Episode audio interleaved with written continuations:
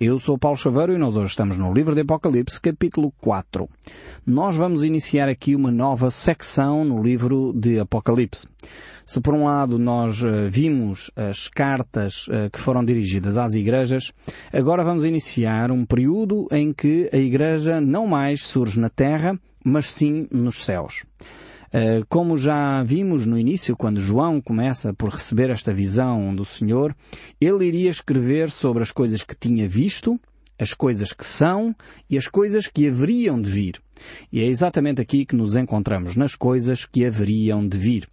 Se por um lado verificamos que aquelas sete cartas à Igreja seriam de alguma forma uma apresentação da Igreja ao longo da história da humanidade, agora vamos ver que a Igreja não mais surge, o termo Igreja não mais surge aqui na Terra, mas sim numa uh, apresentação nos céus. E é aí que vamos situar uh, o nosso, as nossas reflexões agora. Portanto, há uma mudança radical aqui no discurso uh, que Deus tem com João e com aquilo que Deus pede para ele uh, escrever.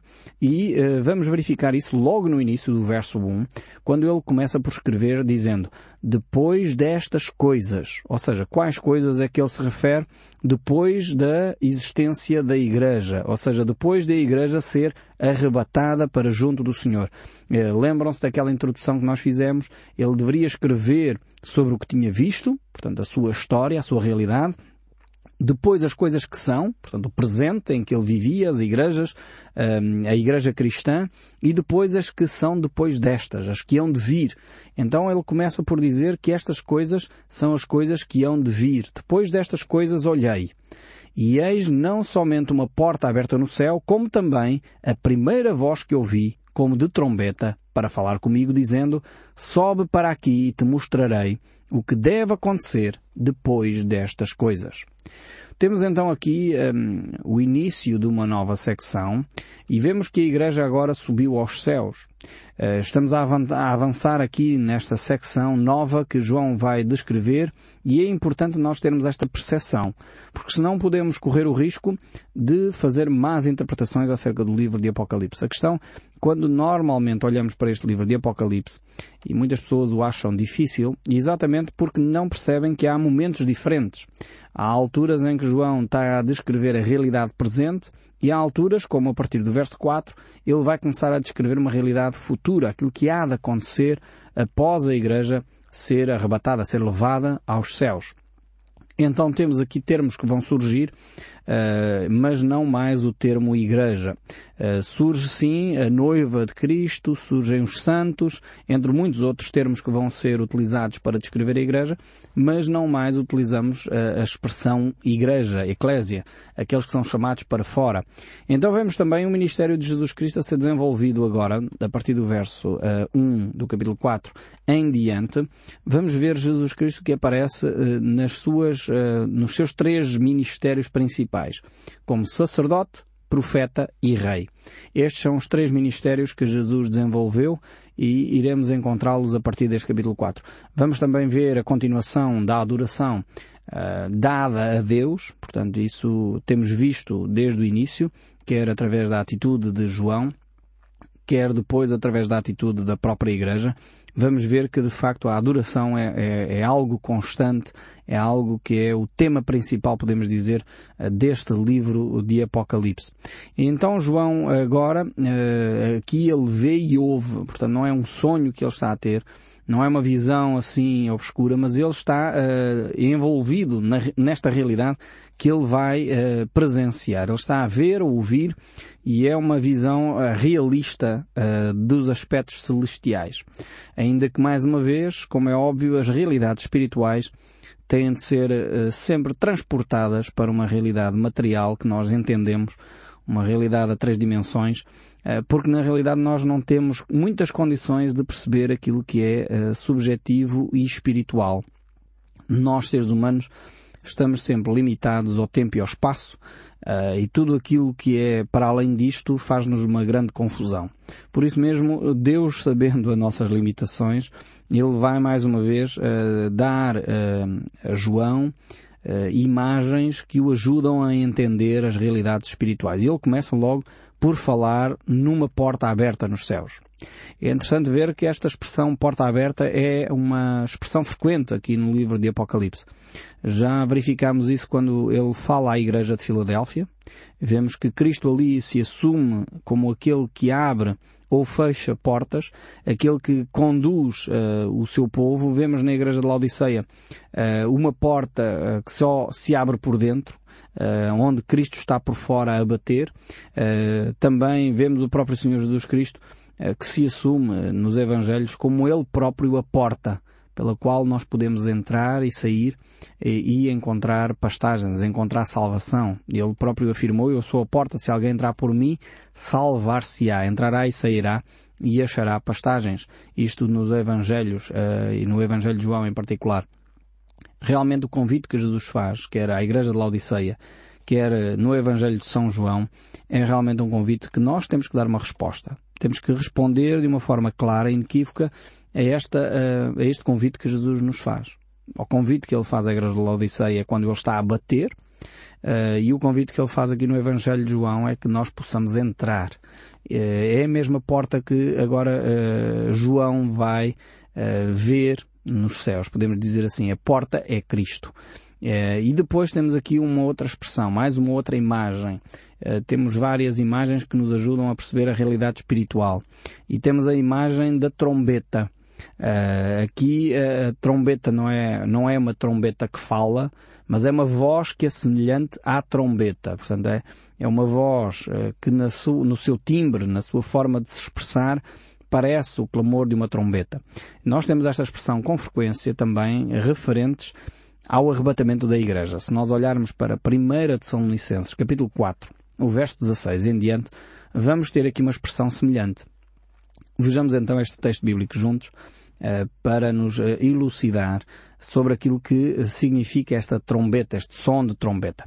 Diz assim o texto bíblico, 1 de São Licenses 4, versos 16 e 17, por quando o Senhor mesmo, dada a sua palavra de ordem, ouvida a voz do arcanjo e ressoada a trombeta de Deus, descerá dos céus, e os mortos em Cristo ressuscitarão primeiro. Depois nós, os vivos, os que ficarmos, seremos arrebatados juntamente com Ele entre as nuvens para o encontro do Senhor nos ares e assim estaremos para sempre com o Senhor. Este é um texto bíblico que é uma referência clara uh, ao arrebatamento da Igreja. Ainda alguns dizem que, que não entendem como é que se chega a esta compreensão. Eu creio que este texto bíblico é muito claro de que Cristo, num determinado momento que nós não sabemos quando, isto é um aspecto importantíssimo. Essa ideia que com frequência se divulga de que Cristo vai aparecer aqui ou ali. Eu lembro-me quando estava em Sesimbra eh, de dizer exatamente isso, que ia aparecer ali no, no Cabo Especial, eh, a presença de Cristo, etc.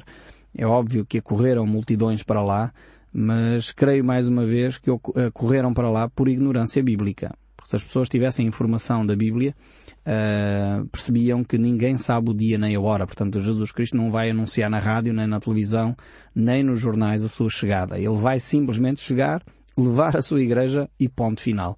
Então é necessário nós estarmos atentos a este dia que chegará uh, sem nós sabermos. Há indicadores, o próprio Senhor Jesus Cristo nos diz, uh, tipo quando ele dá aquela imagem da figueira e diz que quando começamos a ver que os figos uh, começam a crescer, percebemos que o verão está próximo. Portanto, esta é a imagem que Jesus dá. Portanto, há indicadores que nos alertam que de facto a vinda do Senhor está mais próxima agora, uh, mas não sabemos nem o dia nem a hora. Nem, nem vale a pena adiantar porque o próprio Senhor Jesus Cristo diz que ninguém sabe a não ser o próprio Pai. Então devemos ficar de sobreaviso para não nos deixarmos enganar por quem diz saber o dia ou a hora em que Cristo virá ou que a Igreja será arrebatada.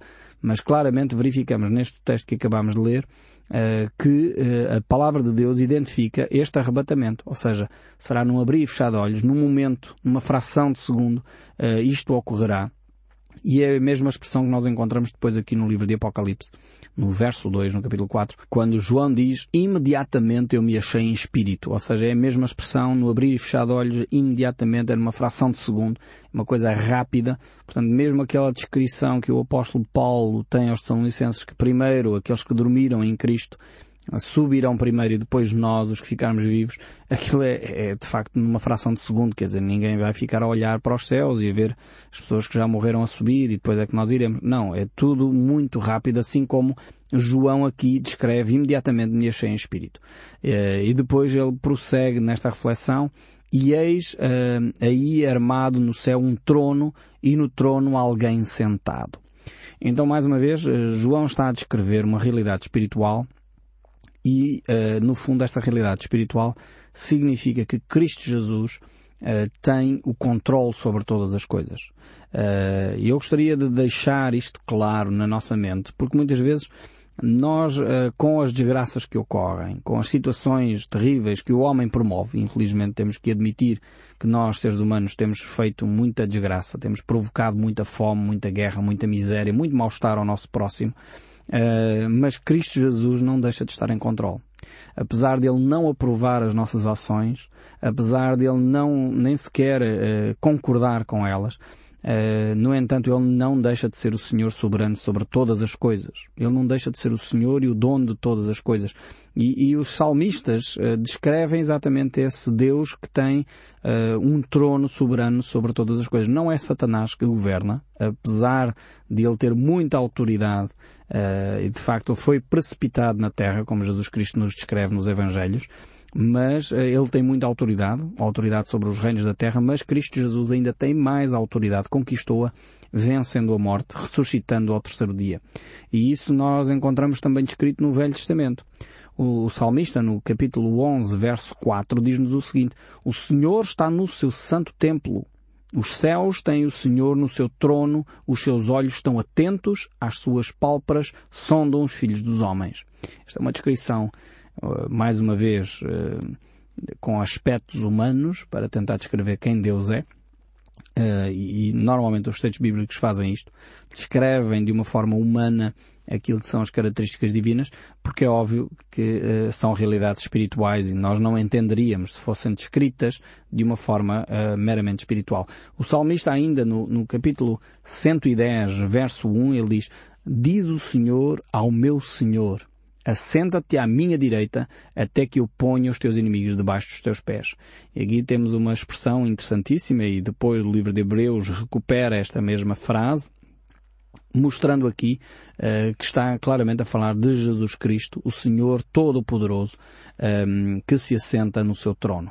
Então temos de facto aqui estas imagens uh, que nos uh, reportam a autoridade, não só o trono de graça que nós bem conhecemos, e o livro de Hebreus uh, reforça esta, esta ideia, entremos com confiança no trono de graça, mas uh, agora João vai começar a descrever o trono de justiça.